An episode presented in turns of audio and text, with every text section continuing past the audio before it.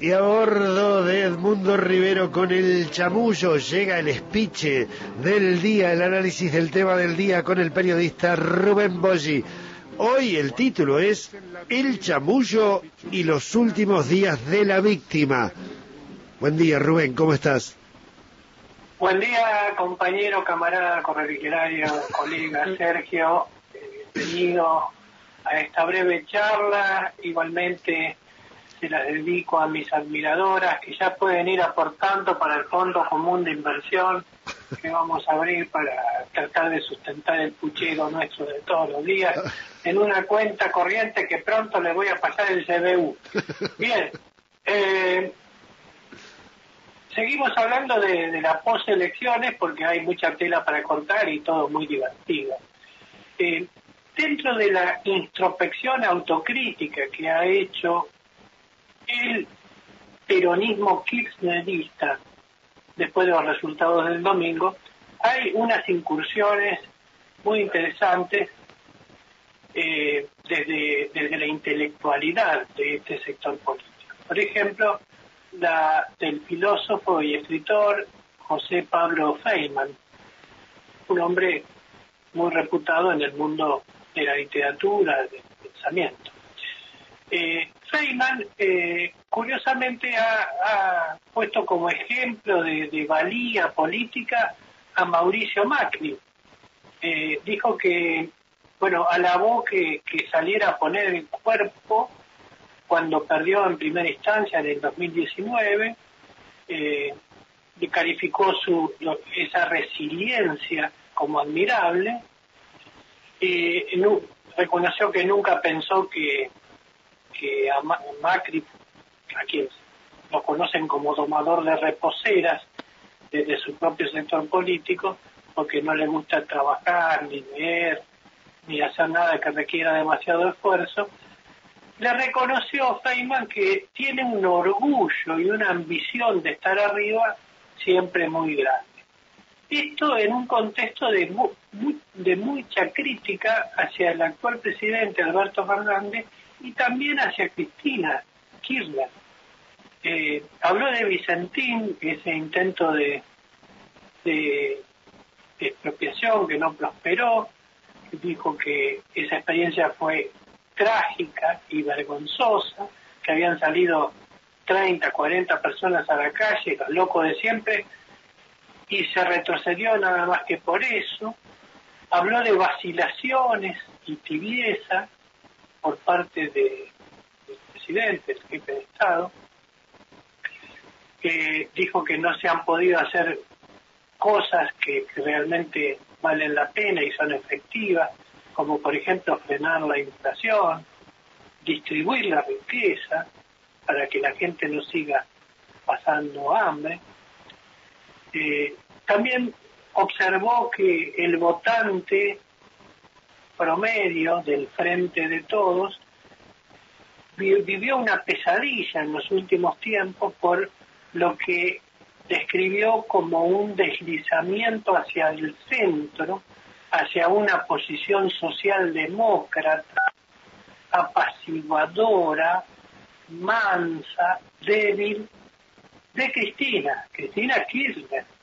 Dice, esa no es la imagen que dio Cristina siempre.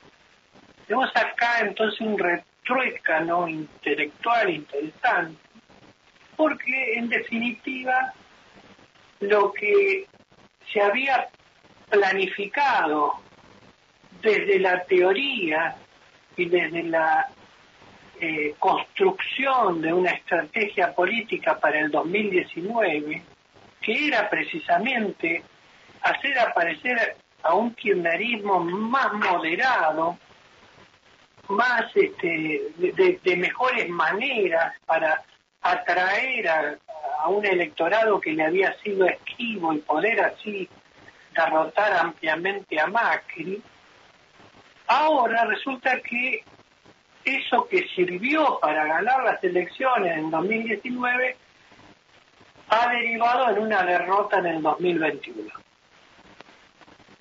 Esto es muy interesante como también es interesante el intelectual de Feynman cuando dice que no sorprendemos porque los pobres votan a la derecha, pero tenemos que pensar que la pobreza no es garantía de lucidez político, de lucidez política, sino todo lo contrario.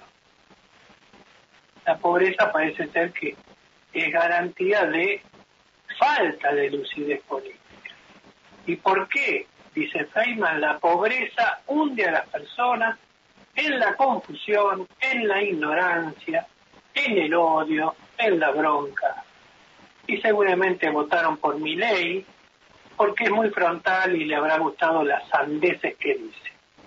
Bueno, este es el análisis que yo digo chamullo, porque todos los análisis, incluso este que estoy haciendo yo, ahora, son chamullos, eh, porque después lo que importa es lo concreto, el resultado, lo que la gente elige. Eh, todo esto de José Pablo Feynman es interesante, contradictorio y a mí me hace acordar a su propia novela que fue publicada en 1979 en plena dictadura militar que se llamó Últimos días de la víctima, que cuenta la historia de un asesino a sueldo que es contratado para a un hombre y que lo hace y en el transcurso de esa historia descubre que en realidad había un plan para liquidarlo a él mismo. Termina siendo él la víctima de toda una confabulación maquiavélica en un contexto siniestro como el que había en la Argentina en esa época. Esta novela tuvo mucho éxito, la novela de Feynman fue llevada al cine por Adolfo Aristarain en 1982.